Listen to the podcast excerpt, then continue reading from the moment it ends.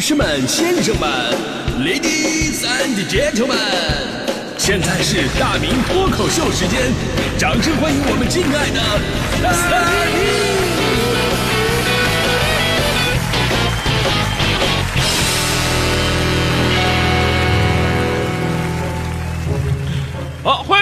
今天的大明脱口秀，我是大明啊、我呢是一个从小就没什么偏财命的人，所以基本上啊，我就不怎么参加那些抽奖的活动啊。以前吧年少无知，偶尔还买个什么体彩啊，啊，后来明白了，有那钱我还不如买根什么避雷针什么的，因为客观上来讲啊，就是咱们被雷劈的概率比中奖的概率要大很多，真的。中奖中大奖太难了，对吧？但是我觉得做人呐，最重要的不是索取，而是付出啊。作为一名优秀的电台节目主持人，从业这么多年，我非常骄傲的一点就是，我虽然从来没有中过奖，但是我送奖无数，无数听友听着咱们的节目，然后拿着我们送出去的奖品，对吧？这个大家伙不是业内人士，你们不知道，就是我在电台送奖历史上我能达到的一个高度是什么？可以这么说，远远超过了我在其他方面的成就。如果说在脱口秀界，我是中国脱口秀之王，如果就是我啊，呃，那么在送奖的这个领域，我就是中国的霍霍之神，真的，这个真的不是瞎吹啊，就是我可以给大家伙罗列一下我以前工作那么多年给大家伙都送过什么，对吧？其实在我之前的电台吧，也送东西，那送的大都是日常用品，送的都很实在，啊，只要你掌握好这个节目的呃参与方式、方法、时间节点，中奖率还真的是挺高的。我记得前年吧，我回到地方台，我参加一个当时他们的活动，然后当时有老听众就感叹说，在九十年代啊，就因为听广播，家里边自己就没有买过什么米面、粮油这些东西。两千年开始呢，电台不仅有着极其强大的群众基础跟影响力了，而且很多地方的经济开始腾飞、飞速发展，愿意参与投广告的商家越来越多了。就也是从那会儿，我刚才参加工作嘛，在节目里送的奖品啊，都变成各大饭店的消费券啊，就是当前用的，你少的两百，多的五百、一千什么的，那是真正的消费券，不是说一次只能用一张那种的。奖品力度提升了，而且还是那么的实在，啊，实在到什么地步？实在到年底了，消费券眼看要过期，还没发完呢。最后呢，没办法，自己开年会抽奖啊，一等奖五千，二等奖两千，三等奖一千，阳光普照五百，给的全都是这个消费券啊，大家伙拿到手里特开心。然后一看日期，后天过期，第二天赶紧去吃，进饭店一看全都是同事，哇！再后来，很多媒体的广告营销不允许这种消费券抵广告的这种行为了，所以那会儿开始啊，就这个节目里送奖品迎来了一场变革。就什么叫变革呢？就是那会儿大家还是要送奖品，但是送奖品的话，都得拿出一部分真金白银出来，这就彰显各家实力的时候。而我呢，中国霍霍之神就是从那个时候开始崛起。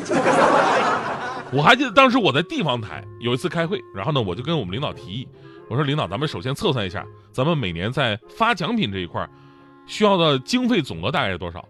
然后我就建议，就是与其每个人一两百的咱们阳光普照，不如集中起来提升奖品质量。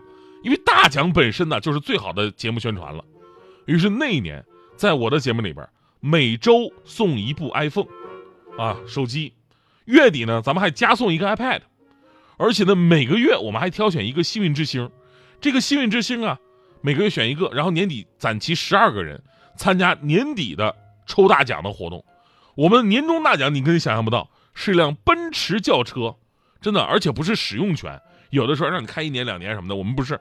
就是直接把这车给你了。有朋友问，那什么奔驰车哪款？就是那个 smart 啊 ，smart 它也不是奔驰啊，对吧？那白给的啊。那一年的宣传效应真的是非常大。最后一天我还记得在年会上，我们直接把那车摆到了舞台上面，没有任何猫腻，就是完全凭运气参加三组游戏，最终胜利的人开走那部汽车。然后呢，那年我在地方台霍霍完了，我就来中央台霍霍了嘛。但如果您听到我节目会比较早的话，比方说您听过我在北京一三年到一五年之间的节目，您也应该知道，我来北京之后，这种霍霍主子的气质我还是存在的。啊、我们那会儿合作商家也特别的多，尤其呢那会儿我记得跟那个国美合作，一周送出一台四十几寸大电视，那些年四十几寸大电视还真挺值钱的，而且都是我们主持人亲自抬到人家家里去的。一方面显得我们非常用心，另一方面呢，主要是这个客户他只出奖品，他不出人，只能我们自己扛啊。我跟你说，就这精神啊，我们到现在还在延续着。我们依然现在在节目里边每天给大家伙送奖品，送燕窝呀，送黑巧克力呀。所以从这些年的经历当中，您都看出什么道理了吗？看出了电台经济是不是一年不如一年？不是那个，当然不是啊，当然不是。我们是把奖品都攒着呢，厚积薄发。我都想好了，等过两天我再找领导，我再聊一次。我说找一找这个当年的那种玩法啊，减少阳光普照，直接提升单个的奖品质量，对吧？每年我们抽一个超级超级幸运听众，送一车的黑巧克力 啊！开个玩笑，其实咱们也知道，听众啊不是为了奖品来听我们的节目，我们做节目的目的呢也不是为了发奖，奖品只不过是我们感情的一种小小的表达。所以呢，我说了这么多，最想跟大家伙说的是，就是我们电台抽奖嘛，最重要的就是诚意两个字儿，对吧？多有咱们多送，少有咱们少送。跟听众在一起分享生活当中的小确幸，就是一天当中生活最幸福的事儿。就是很明显，现在的很多听众朋友们吧，这也不知道是我们节目节目宣传的好，还是怎么着的，反反诈意识特别的强。就每次我们给大家伙儿发奖的时候呢，都会先给您发一个中奖信息嘛，然后会有不少中奖的朋友啊，就截图，在我这个微博私信我说：“哎呀，现在骗子太猖狂，连你们都模仿。”真的，大哥，我觉得不至于啊。就好像我的书目前也没有盗版的一样啊！当然了，这就是今天咱们做这期节目的一个目的哈。这年头到处都搞什么抽奖，尤其到年底了更多了。但真正有诚意的并不多，甚至很多的地方啊都属于那种每抽必中。哎呀，你觉得自己特别幸运抽中了一等奖，但其实就是掉进了人家设计好的圈套当中了。比方说，昨天微博热搜有一条新闻，说前两天呢，郑州的杨先生在商场购物的时候，有人给他发了一张小卡片，说可以参与抽奖。结果呢，这么一抽就抽到了一等奖。对方说柜台里的珠宝你可以随便挑，珠宝啊那都是价值不菲。于是呢，杨先生也没客气，挑了一款标价为两万一千八的金镶玉，另外呢还付了一千九百六十二的手工费。但戴了几天呢，这玉上面的金子竟然掉了，掉了。以为是没弄好，结果仔细一看，这哪是金子呀？就是薄薄的一层纸。杨先生说了，说前两天还跟朋友嘚瑟呢啊，现在脸都丢没了。你看啊，就是即便是咱们经常普及这些虚假营销套路，但是永远都会有朋友上当受骗。这种就是典型啊，就你你先说你中奖啊，然后呢再付什么手续费或者其他的一些费用，然后你买到一些价值不好判断的商品。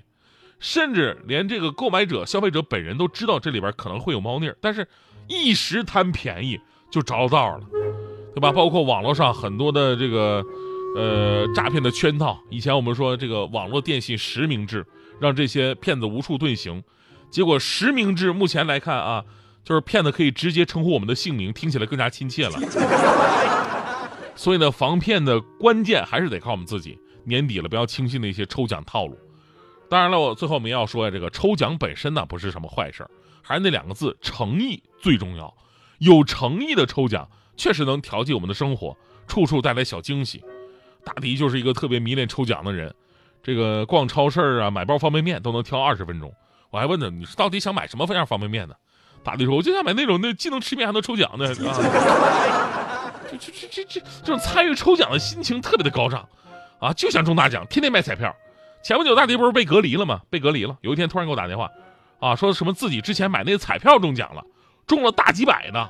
但是他现在被隔离出不去呀，哎，让我先到他们家那地毯下面把那个彩票拿出来。门口不有脚垫吗？把那个彩票放那儿了，让我去拿这个彩票去帮他兑奖去。我当时这么想的啊，所谓见者有份儿啊，对吧？我我我这也算是帮忙了，对吧？完事怎么着不得给我好处费啊？而且都不用他主动给我，直接自己扣二百不得了。